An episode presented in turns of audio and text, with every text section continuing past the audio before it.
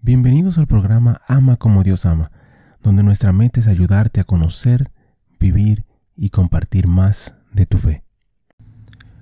Oración por los que sufren.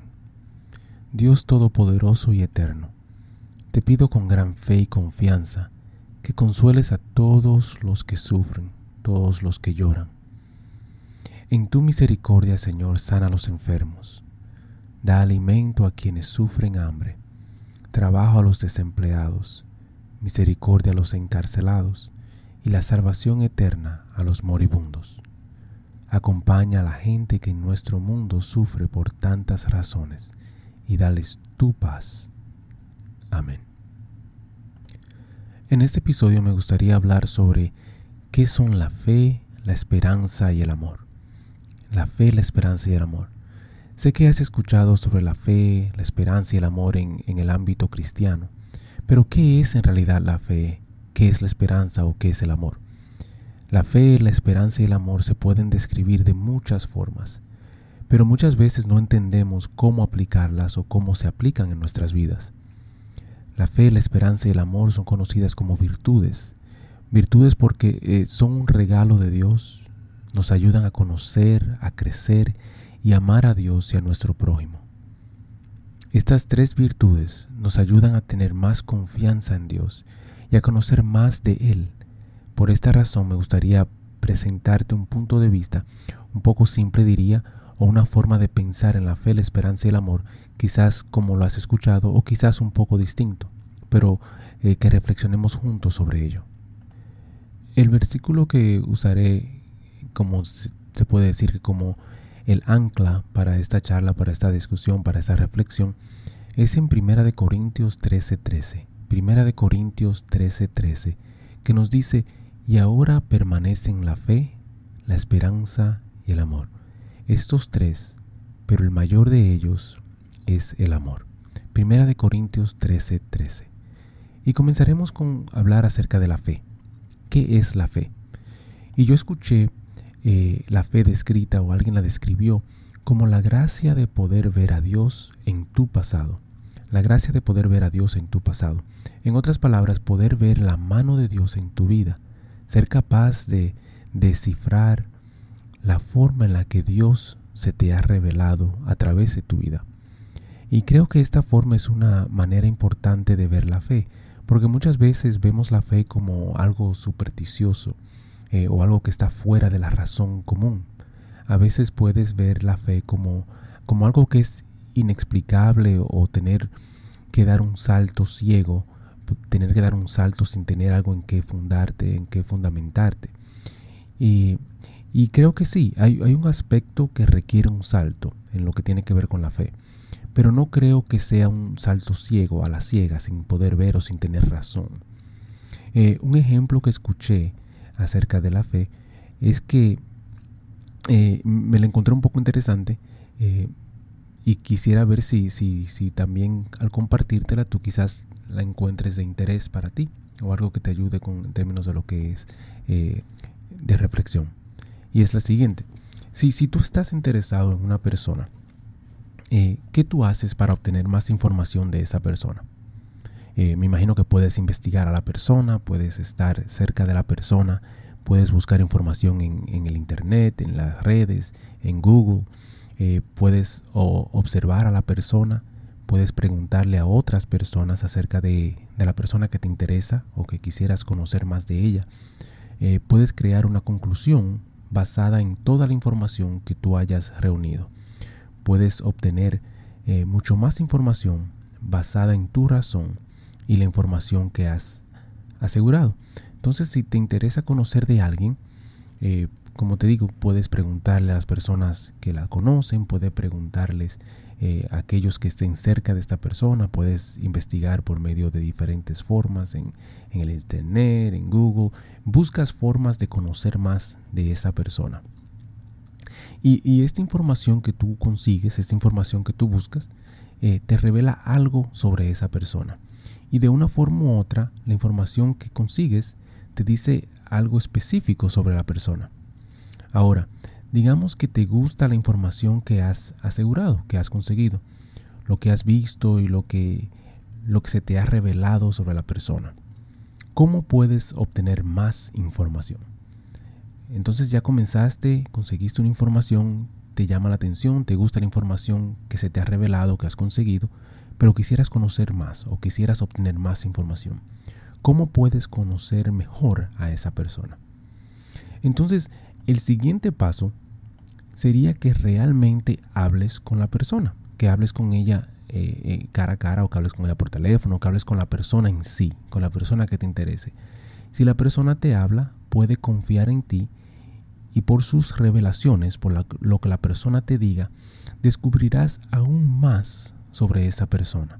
La conocerás mejor.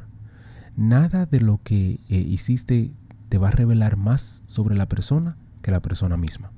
Entonces, si yo quiero información acerca de alguien que me interesa, puedo preguntarle a las personas alrededor, puedo preguntar por medio de eh, el internet, por Google, y consigo información, averiguo información. Pero nadie me va a dar más información tan certera, tan segura para yo conocer a la persona que la persona misma, que la persona misma. Cuando la persona habla conmigo, se comunica conmigo, eh, se abre, puede, puede eh, decirme cosas que quizás nadie más conozca. Con toda esa información que yo he asegurado, que yo he conseguido, entonces eh, que la persona me ha compartido, que la persona me ha revelado, entonces tengo yo que tomar una decisión de la, de la información que se me ha dado. Y la decisión es ¿Acepto lo que se me ha dicho de la persona, la información que se me ha revelado como cierta o no la acepto como cierta? Entonces, toda la información que yo he conseguido, toda la información que se me ha dado, que se me ha revelado por medio de lo que he buscado, eh, tengo yo que tomar una decisión.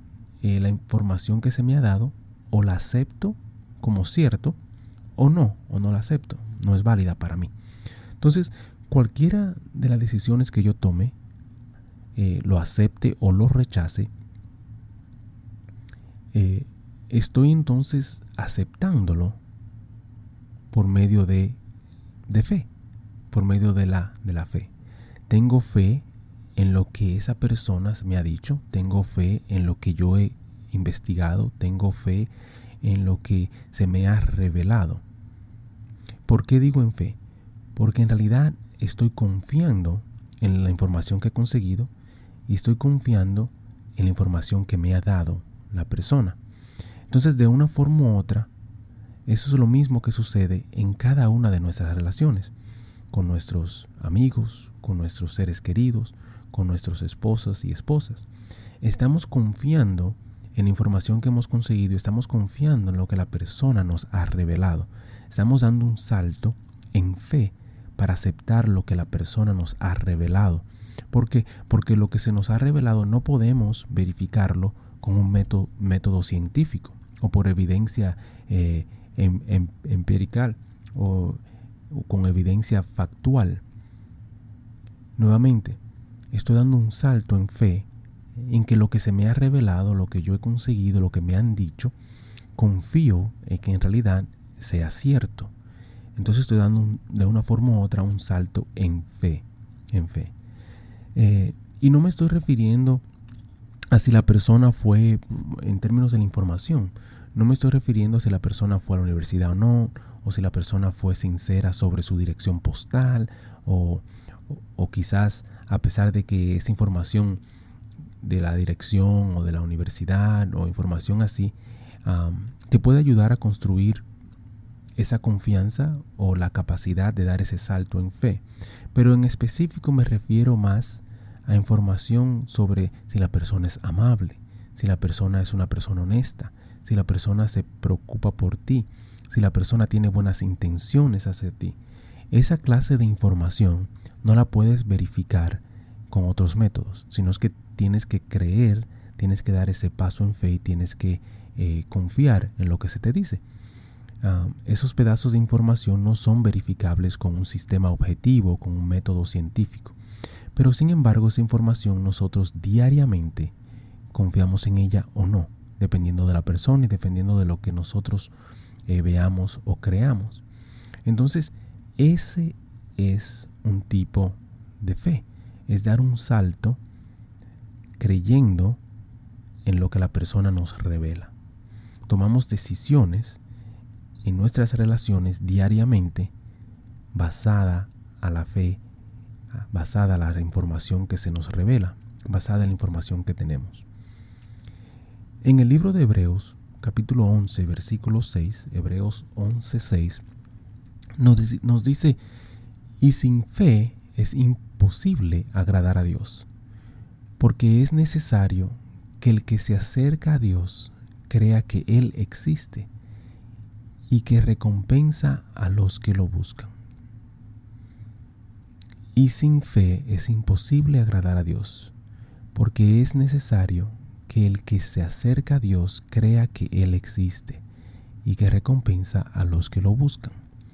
Entonces, así como estábamos hablando en términos de si tú quieres conocer información de una persona, cómo la puedes conseguir o cómo se te revela y tienes que dar un salto eh, de fe en confiar en la información que se te da para poder crear esa relación, lo mismo podemos decir de Dios, de la fe en Dios. La fe en Dios es fe en una relación con Dios. Hay muchas cosas que podemos reunir a través de la razón acerca de Dios. Podemos aprender sobre su belleza a través de la creación. Podemos aprender mucho sobre Dios a través de nuestra razón y la investigación. Pero Dios se revela a cada uno de nosotros individualmente. Y esa revelación de sí, eh, de sí mismo para con nosotros esa construcción de la relación, es ese eh, creer en Él, es eso lo que crea ese puente para tener esa relación con Dios. Dios no te va a revelar más de lo que estás listo para recibir o que tú puedas manejar, se puede decir. Muchas veces el problema es que eh, no reconocemos lo que Dios nos ha revelado o siempre está revelándonos. Porque Dios siempre se nos está revelando de una forma u otra pero la mayoría de las veces no lo reconocemos como esa revelación. Entonces, según lo que eh, Dios nos ha revelado, podemos llegar a conocerlo cada vez más y más. En el momento en el que reconocemos que Dios se te revela, debes tomar una decisión en fe. Y la decisión es, ¿acepto lo que Dios me ha revelado? ¿Confío en ello o no? Cuando das ese salto de fe, y aceptas lo que se te ha revelado, sería lo mismo que dar un salto de fe en una relación con otra persona, en la que crees y aceptas en función de lo que se te ha revelado. Entonces viene siendo como ese ejemplo que dije al principio. Si yo quiero conocer, por ejemplo, cuando yo quería conocer a mi esposa, antes de conocerla, antes de ser novios, antes de casarnos, eh, yo investigo sobre ella trato de conocer más de ella, de las personas que las conocen, o yo de, observarla, de verla, de ver cómo se desenvuelve, y eso me da mi información sobre ella. Pero cuando hablo con ella y me revela información de ella en términos de cómo ella es, de los, sus gustos y no, tengo que aceptar esa información como cierta o no y dar un paso en fe de lo que me está diciendo es cierto, de aceptarlo. De igual manera Dios, Dios nos revela quién Él es diariamente y tenemos que dar un paso en fe para aceptar a Dios, para aceptar en realidad lo que Él nos está revelando como cierto. Eh, entonces piensen esto. Si solo basamos nuestra relación humana en lo que podemos comprobar absolutamente a través de la razón analítica, eh, nunca confiarías en alguien ni amarías en, eh, en profundidad, porque no podemos verificarlo los sentimientos en sí eh, de una forma analítica o de una forma científica. Eh, como humanos ni siquiera nos conocemos a nosotros mismos. Entonces, ¿cómo podremos conocer a alguien más por completo? Lo mismo se aplica con Dios. Si sientes que necesitas comprobar la confianza, la relación con Dios de una forma analítica, de una forma científica, nunca vas a alcanzar el nivel de confianza o de amor verdadero. Piensa por ejemplo en un matrimonio. Cuando una persona se casa, está dando un salto de fe en esa relación. No es irracional, pero tu confianza en esa persona va más allá de lo que puedes comprobar por medio de la razón. Y eso es precisamente lo que es la fe. Es confiar es la confianza en lo que se te ha revelado y ver a Dios en lo que Él te ha revelado en toda tu vida, en tu pasado, en tu presente. Y esa es una forma de pensar, de analizar lo que es la fe. Ahora, ¿qué es la esperanza? En el libro de Juan, capítulo 20, versículo 29, Juan 20, 29, nos dice, Jesús le dijo, porque me has visto, has creído.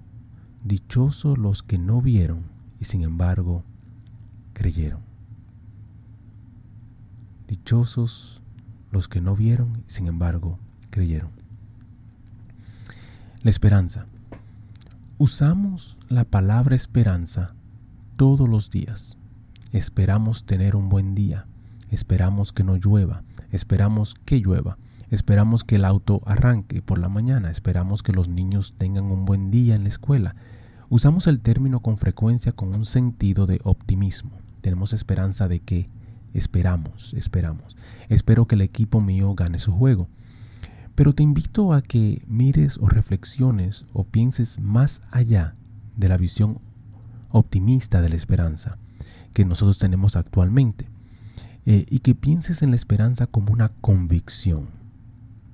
No tan solo una visión optimista, sino como una convicción una certeza. Al referirnos a la esperanza, como en el versículo eh, anterior y en muchos versículos en la Biblia, Dios no se refiere a una visión óptima, a una visión optimista. Eh, cuando habla de la esperanza, la esperanza bíblica está enraizada en la fe. Si volvemos a la fe, dijimos que la fe es un salto o una aceptación de una relación, de una persona, y creer en la relación o en la persona basada en una combinación de nuestros razonamientos y lo que se nos ha sido revelado. Otra forma de describir la fe es confiar y poner nuestra fe en una persona o en una relación y por medio de eso estamos afirmando que estamos aceptando o creyendo lo que simboliza la persona o la relación. La fe es construir una relación basada en la confianza. La fe es simplemente construir una relación basada en la confianza. La fe es simplemente construir una relación basada en la confianza. El libro de Romanos capítulo 15 versículo 13, Romanos 15 13, dice, y el Dios de la esperanza los llene de todo gozo y paz en el creer, para que abunden en esperanza por el poder del Espíritu Santo. Romanos 15, 13. La esperanza bíblica no es un pensamiento optimista, no es solo una ilusión. La esperanza bíblica está basada en la fe, en la confianza, que se ha construido sobre la relación que se ha fomentado la esperanza es extender la fe al futuro. En otras palabras, la esperanza es extender la confianza que tú tienes en la persona o en la relación hacia el futuro. Si tu madre siempre te ha demostrado que te ama, que siempre está ahí para ti, cuando piensas en tu pasado, ves que siempre ha estado ahí y te ha ayudado durante toda tu vida.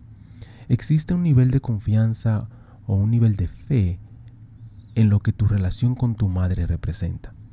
Entonces, la esperanza afirma que debido a la confianza que se te ha, que tú has construido en esa relación, tu esperanza o, o que tú anticipas que tu madre continuará estando ahí para ti en el futuro, que tu madre continuará amándote en el futuro, en los años venideros, basado en que ella siempre ha estado presente, ella va a continuar estando contigo. Del mismo modo, la esperanza bíblica, la esperanza cristiana, es confiar en Dios con una perspectiva futurística, pero basada en tu presente y en tu pasado. La relación que has construido y estás construyendo con Dios, la fe que tienes en Dios, te da la esperanza de que no estarás solo en el futuro. Saber que Dios siempre ha estado ahí para ti que nunca te ha fallado, te da la convicción, la esperanza de que Él estará ahí para ti en el futuro y que tampoco te fallará. Entonces esa es la esperanza. La esperanza es tu presente y tu pasado, tu confianza, tu fe, llevada o guiada hacia el futuro. Quizás podrías pensar, si Dios estuvo conmigo en el pasado y nunca me falló, ¿por qué me sucedieron tantas cosas malas o por qué me suceden cosas malas? Y para responder eso necesitaríamos entrar en una explicación profunda que, nos alejaría un poquito del tema hoy. Y más adelante quizás haré una charla, una reflexión sobre ello. Pero en una respuesta breve, una respuesta muy breve, la razón por la cual tenemos sufrimientos, porque nos suceden cosas malas, es porque el pecado original existió o existe. Y nuestra naturaleza ha caído o está caída. Entonces tenemos lo que es el pecado original y tenemos lo que es el libre albedrío, que Dios nos da la opción de escoger lo bueno y lo malo a todos. Pero ¿Por qué Dios permite que continúen sucediendo cosas malas? Y nuevamente, solo como una respuesta rápida, eh, nos permite tomar nuestras propias decisiones debido al libre albedrío. Y como resultado del libre albedrío, suceden cosas malas porque como humanos tomamos las decisiones de hacer el mal muchas veces.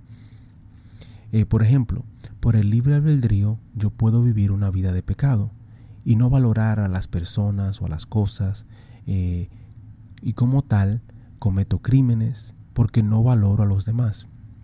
Estos crímenes te pueden afectar a ti, aunque tú hagas nunca, aunque tú quizás nunca hayas hecho algo malo, pero yo sí. Entonces yo te puedo robar, yo puedo lastimar, yo puedo hasta matar por tomar decisiones sin valorar a los demás, por ese libre albedrío, por esa decisión que he tomado. Ahora, nuevamente la esperanza. La esperanza no significa que no te van a suceder cosas malas. La esperanza no significa que no encontrarás pruebas y tribulaciones, porque el pecado original ya ocurrió. Tenemos una naturaleza caída y está el libre albedrío. Lo mejor de Dios es que aunque tengamos una naturaleza caída, aunque fallamos, aunque caemos, los rechazamos, elegimos imprudentemente. Él siempre ha estado ahí y estará ahí para nosotros. Esa es la esperanza de la que estoy hablando. La esperanza que se basa en la fe y la confianza.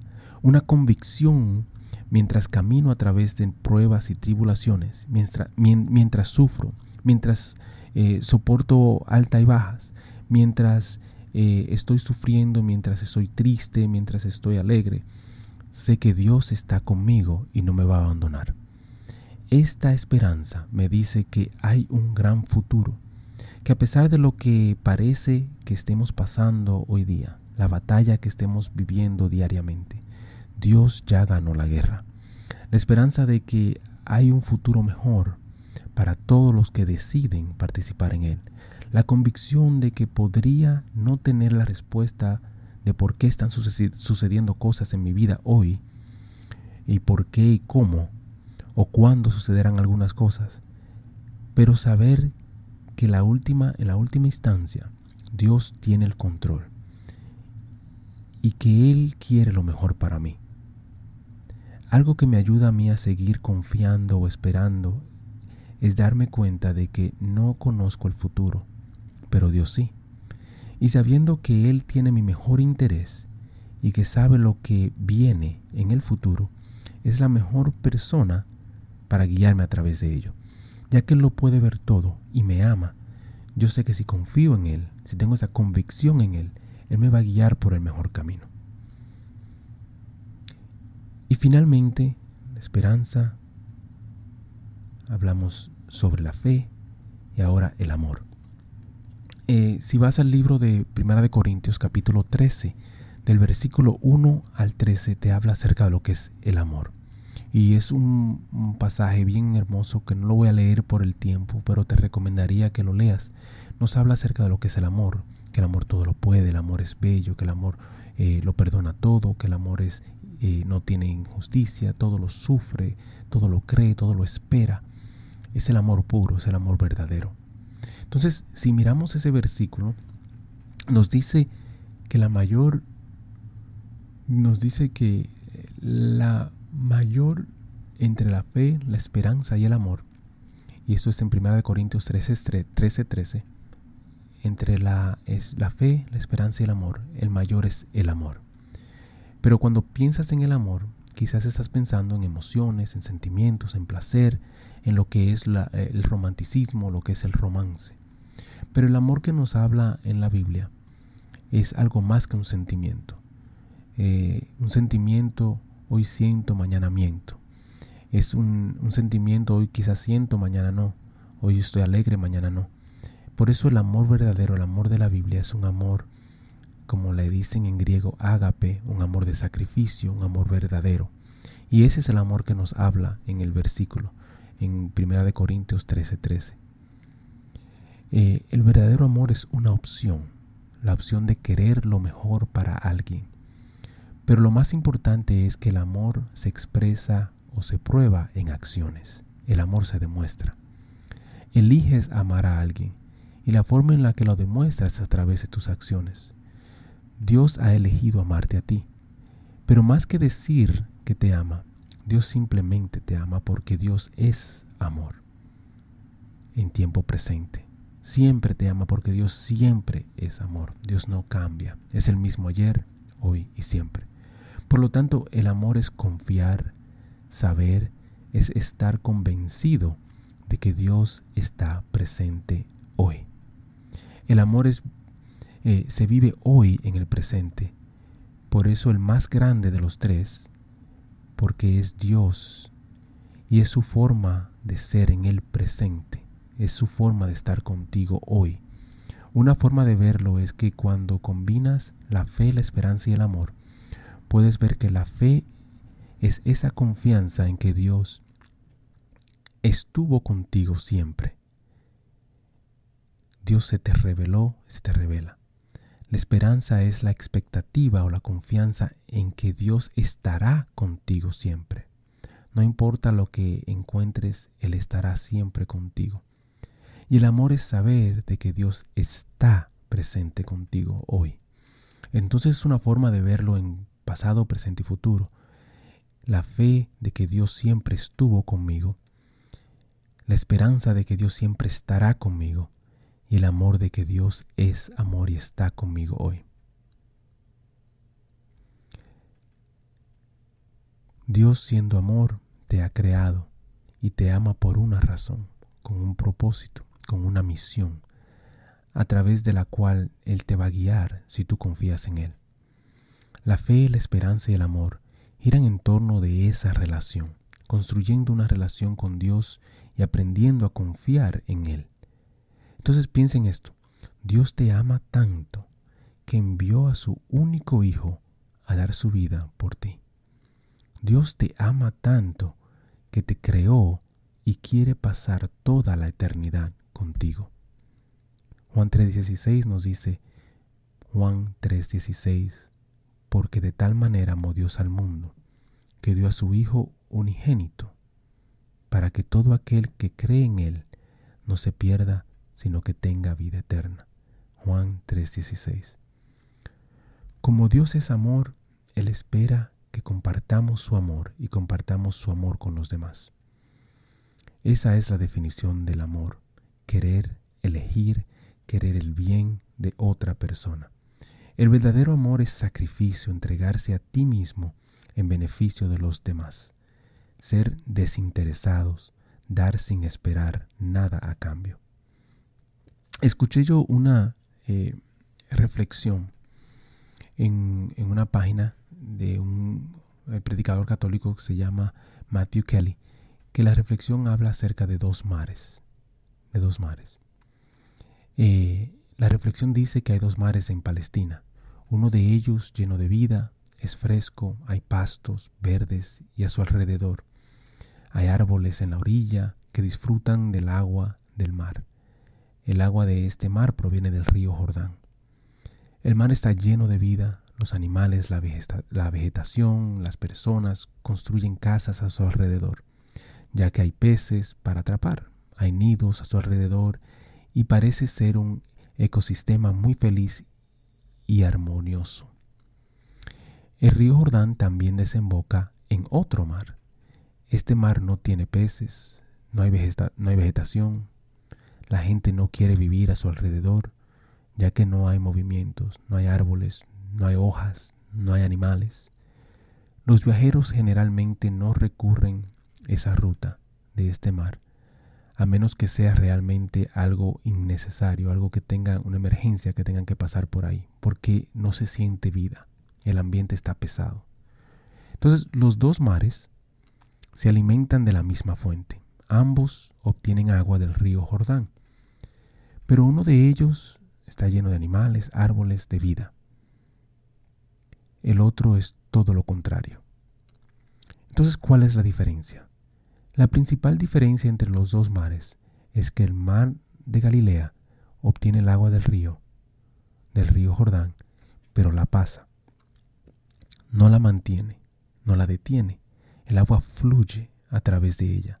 Recibe y da, recibe y da. El otro mar no comparte el agua, la tiene estancada. El agua no fluye desde el río. El río Jordán llega a este mar y ahí se queda estancada. No fluye para ningún lado. Cada gota que recibe es una gota que se mantiene ahí.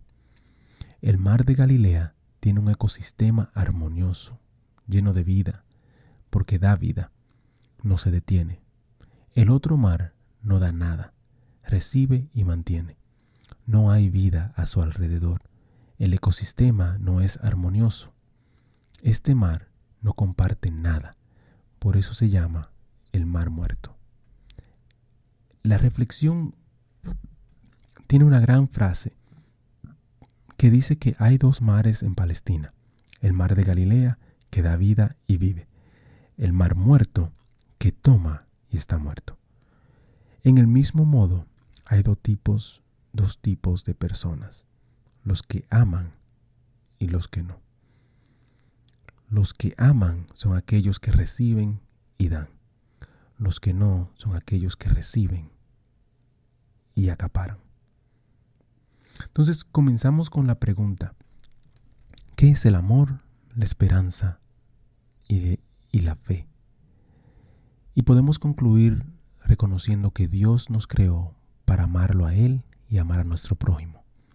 Se nos ha revelado a sí mismo a través de la historia, a través de nuestra vida. Su amor y su misericordia siempre están a nuestro lado. Nos da la, oportunidad de lo que es el amor verdadero. La fe, la esperanza y el amor se basan en la confianza y la relación. Tenemos fe basado en lo que se nos ha revelado. Usamos esa fe para producir una esperanza, una expectativa, una convicción del futuro. Y vivimos todo en el presente debido al amor. Hermano y hermana, la fe, la esperanza y el amor son virtudes que recibimos gratuitamente de Dios. Pidamos a Dios que nos ayude a seguir viviendo en esa fe, esperanza y el amor. Y que seamos como ese mar de Galilea que recibe y que da. Y que no se nos quede estancada todo lo que recibimos. Como tal, como peregrinos sonrientes, te invito a que compartas tus dones, tus virtudes, tus tesoros, tus talentos con los demás, con los más necesitados. Comienza con una sonrisa. Bríndale una sonrisa a alguien que la necesita. Bríndale una voz de aliento. Bríndale una palabra de aliento. Bríndale tu amor. Confío en Dios que bendiga tu día, que bendiga tu familia, que bendiga todo tu alrededor, hoy y siempre. Bendiciones. Muchísimas gracias por escuchar el episodio. Eh, te pido y te invito a que si te gustó el programa, si te gustó el episodio, si te gustó eh, la charla, que lo compartas. De igual manera te pido y te, te ruego que ores por nosotros, que ores por este ministerio.